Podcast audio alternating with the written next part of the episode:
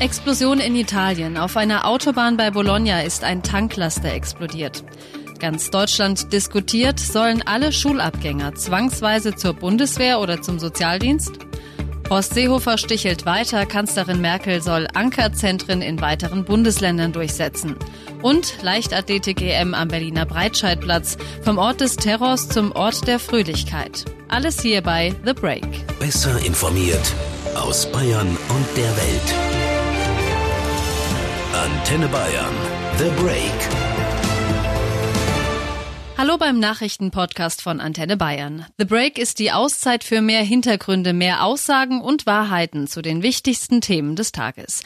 Es ist Montag, der 6. August 2018. Redaktionsschluss für diese Folge war 16 Uhr. Ich bin Antenne Bayern Nachrichtenredakteurin Julia Kafka. Bei der Explosion eines Tanklastwagens auf der Autobahn in der Nähe des Flughafens im italienischen Bologna ist mindestens ein Mensch ums Leben gekommen. 40 weitere sollen verletzt worden sein, einige davon schwer. Die Explosion hatte sich am Mittag ereignet. Ein Video der Polizei auf Twitter zeigte, dass ein Teil der Autobahnbrücke, auf der der Lastwagen unterwegs war, einstürzte. Die Autobahn führt auch am Gelände des Flughafens Bologna entlang. Dieser war aber offenbar nicht betroffen. Auch habe es zunächst keine Auswirkungen auf den Flugbetrieb gegeben. Auf einem Foto der Feuerwehr aus der Luft waren dunkler Rauch und brennende Autos auf einem Parkplatz zu sehen. Warum der Lastwagen explodierte, war nach Angaben eines Sprechers der Kommune zunächst unklar. Ein toller Dienst an der Gesellschaft oder unsinnige Verschwendung von Lebenszeit? Die CDU hat eine heiße Debatte losgetreten. Brauchen wir wieder eine Wehrpflicht in Deutschland und damit verbunden eine allgemeine Dienstpflicht für alle jungen Menschen? Wenn es nach CDU-Generalsekretärin Kramp-Karrenbauer und der Jungen Union geht, dann sollten sich sämtliche Schulabgänger, Mädels sowie Jungs künftig entscheiden müssen. Gehe ich nach der Schule ein Jahr zur Bundeswehr oder engagiere ich mich für die Allgemeinheit in sozialen Einrichtungen, beim technischen Hilfswerk oder bei der Feuerwehr? Also nichts mit Auszeit nach der Schule, Work and Travel im Ausland oder anderen privaten Plänen, bevor es dann weitergeht ins Studium oder Berufsleben. JU-Chef Paul Ziemiak. Was wir jetzt brauchen, ist die Einführung eines verbindlichen Gesellschaftsjahres für junge Menschen, egal ob Mann oder Frau, in dem ich in einem Jahr Dienst an der Gesellschaft leiste. Das kann bei der Bundeswehr sein, an der Waffe, aber das kann auch im sozialen Bereich sein, zum Beispiel in der Pflege. Manja Borchert ist in unserem Antenne Bayern Hauptstadtstudio in Berlin. Manja, was spricht denn aus Sicht der Kritiker gegen so ein verpflichtendes Gesellschaftsjahr? Es gibt zum Beispiel rechtliche Bedenken. Darf man junge Menschen dazu zwingen? Der SPD-Politiker Fritz Felgentreu hat bei der Welt gesagt, das darf man nicht. Zwangsdienste sind gegenwärtig menschenrechtswidrig nach der Europäischen Menschenrechtskonvention. Die Kritik von FDP-Chef Lindner geht in die gleiche Richtung. Er sagt, ein Pflichtjahr, das wäre ein Freiheitseingriff und Freiheitseingriffe müssen gerechtfertigt sein. Wenn es für die Bundesrepublik keine Bedrohung der Sicherheit von außen gibt, dann kann man nicht einfach ein Jahr Lebenszeit verstaatlichen, sagt Lindner. Kritik Kritik an dem Pflichtjahr gibt's übrigens auch aus der Union. Da wird gewarnt vor hohen Kosten und vor negativen Auswirkungen auf den Arbeitsmarkt. Ein Gesellschaftsdienst darf keine Arbeitsplätze ersetzen, warnt zum Beispiel der CDU-Politiker Kiesewetter. Man ja, wer gerne gemeinnützige Arbeit leisten will, der kann das ja auch jetzt schon tun. Ja, wer zur Bundeswehr will, der kann sich verpflichten für bis zu 23 Monate. Und es gibt natürlich den Bundesfreiwilligendienst. Da kann man in allen möglichen Bereichen arbeiten. Im sozialen Bereich, das ist der Klassiker, in der Pflege zum Beispiel, aber auch in der Kultur, in Sportvereinen, im ökologischen Bereich oder beim Katastrophenschutz. Aktuell sind ungefähr 39.000 Menschen im Freiwilligendienst. Der Paritätische Wohlfahrtsverband fordert, dass man lieber diesen Bundesfreiwilligendienst attraktiver macht macht, statt über eine Dienstpflicht zu debattieren. Das Taschengeld müsste aufgestockt werden. Momentan sind es 300 Euro im Monat. Es müsste mehr Teilzeitangebote geben und Entlastungen bei Nahverkehrstickets. Dann würden sich auch mehr Leute für diesen Freiwilligendienst entscheiden, sagt der Wohlfahrtsverband. Danke, Manja. Und was sagen eigentlich die Menschen in Bayern zu dieser Idee einer allgemeinen Dienstpflicht? Wir haben uns auf der Straße umgehört bin ich voll dafür, weil ich auch gedient habe und da könnte die andere auch dienen. Oh, ich bin froh, dass ich die Wehrpflicht umgangen habe. Also ich bin eigentlich der Meinung, dass man es ruhig so lassen kann.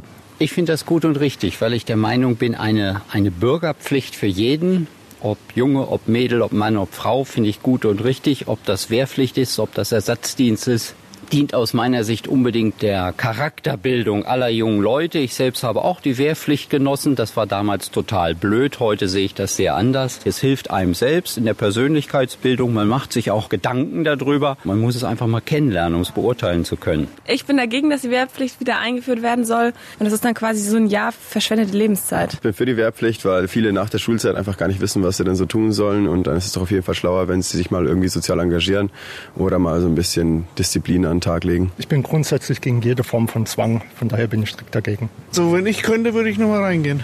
Würde ich auf jeden Fall machen, aber mein Knie ist kaputt. Heiß umstritten also die Dienstpflicht für jede und jeden. Was spricht dafür, was spricht dagegen? Jetzt der große Faktencheck mit Antenne Bayern Reporter Christoph Lemmer. Die Mehrheit der Bürger will die Wehrpflicht wieder. Das Resultat ist zwar nicht überwältigend, aber doch eindeutig. 56 Prozent der Befragten sind dafür, die Wehrpflicht wieder einzuführen. Das ist klar über die Hälfte aller Bürger. Dieses aktuelle Meinungsbild ist übrigens auch genau der Grund dafür, dass das Thema plötzlich wieder diskutiert wird. Gegen die Wiedereinführung des Wehrdienstes sprechen die Kosten. Der Wehrdienst wäre viel zu teuer. Dieses Argument hat heute ausgerechnet der frühere Bundesverteidigungsminister Karl Theodor zu Guttenberg ins Spiel gebracht, also der, der die Wehrpflicht vor ein paar Jahren abgeschafft hat. Guttenberg sagte, die Kosten dafür seien exorbitant. Diese Milliarden müssten an anderer Stelle weggespart werden, zum Beispiel bei der Ausrüstung mit neuen Flugzeugen und Panzern. Ohne Wehrpflicht wäre Deutschland bald nicht mehr in der Lage, sich im Ernstfall zu verteidigen. Tja, tatsächlich schafft es die Bundeswehr jedes Jahr nur noch mit Ach und Krach ihre derzeitige Stärke von 170.000 Soldaten zu halten. Die meisten Soldaten sind aktuell bei Einsätzen in Krisengebieten auf der Welt. Da sollen Wehrdiener auch in Zukunft nicht hingeschickt werden. Aber sie sollen im Inland die Berufssoldaten entlasten und zum Beispiel bei Hochwasserkrisen oder in einem Verteidigungsfall sofort zur Verfügung stehen. Wenn jedes Jahr ein kompletter Jahrgang der Schulabgänger zur Wehrpflicht muss, dann fehlen diese jungen Leute woanders. Fakt ist, schon jetzt finden Unternehmen in Bayern und Deutschland immer schwerer Nachwuchs. Die Zahl der Schulabgänger geht weiter zurück.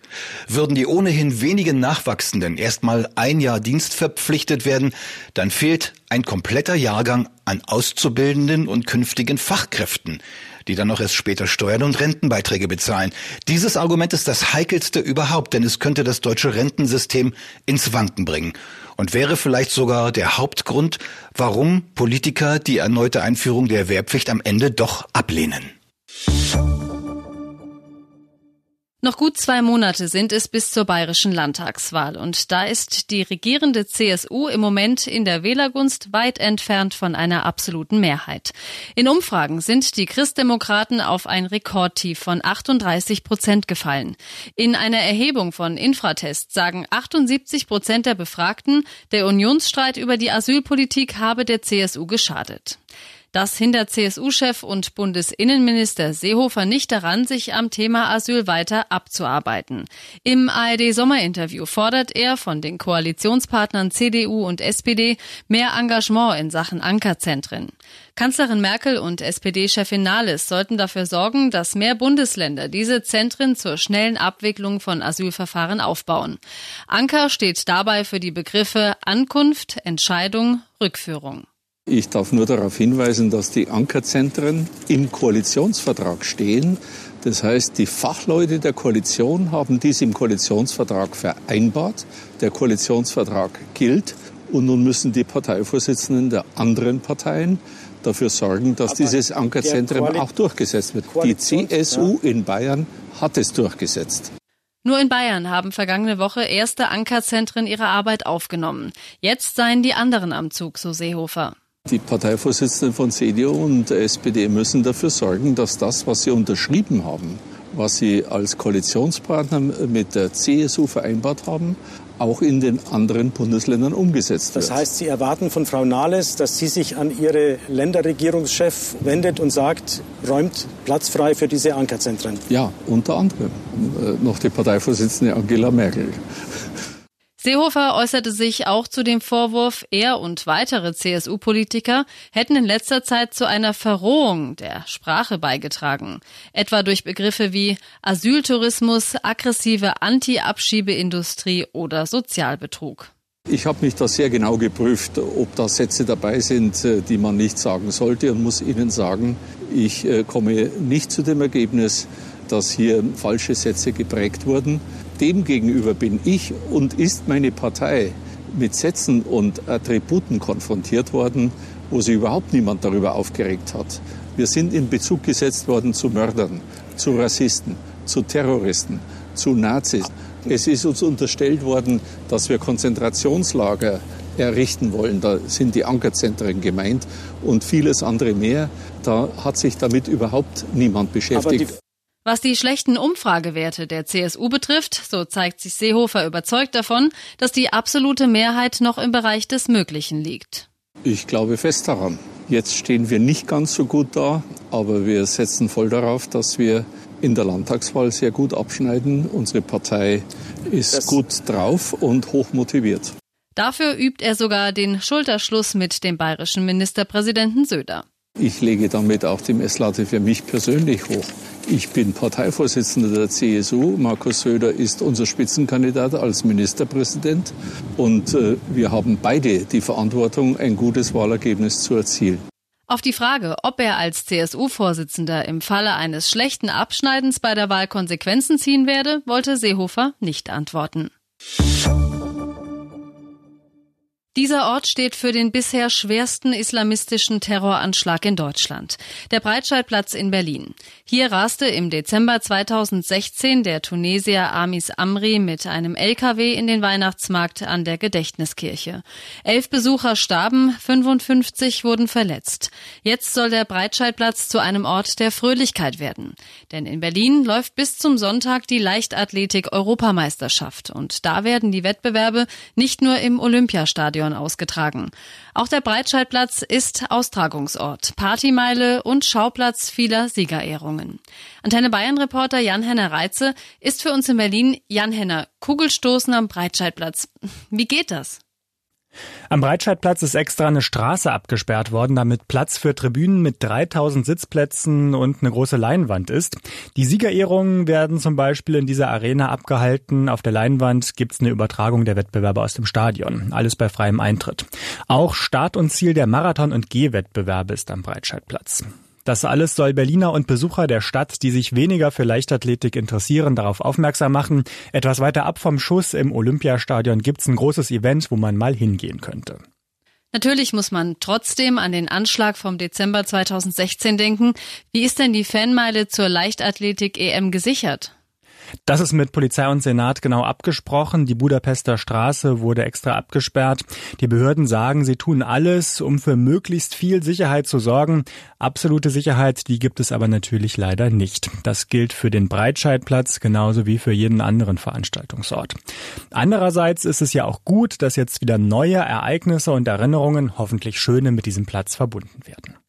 Wie sieht es denn sportlich aus bei der EM? Diskuswerfer Robert Harting will in seiner Heimatstadt ja seinen letzten großen Wettkampf bestreiten. Wird dieser Wettbewerb der Höhepunkt? Emotional ganz bestimmt. Robert Harting ist ja der erfolgreichste deutsche Leichtathlet der vergangenen Jahre und auch der bekannteste. Man muss aber sagen, in den letzten Jahren hat er nicht mehr ganz so weit vorne mitgemischt und in dieser Saison plagt er sich mit einer Knieverletzung rum. Eine Medaille wird es zum Abschied höchstwahrscheinlich nicht werden. Da hat im Diskuswerfen sein jüngerer Bruder Christoph bessere Chancen. Der ist ja vor zwei Jahren in Rio Olympiasieger geworden und wegen seines Gehampels bei der Siegerehrung ein bisschen zum Bad Boy. Als größte Goldkandidaten werden ja die deutschen Speerwerfer gehandelt. Am Donnerstag treten sie an.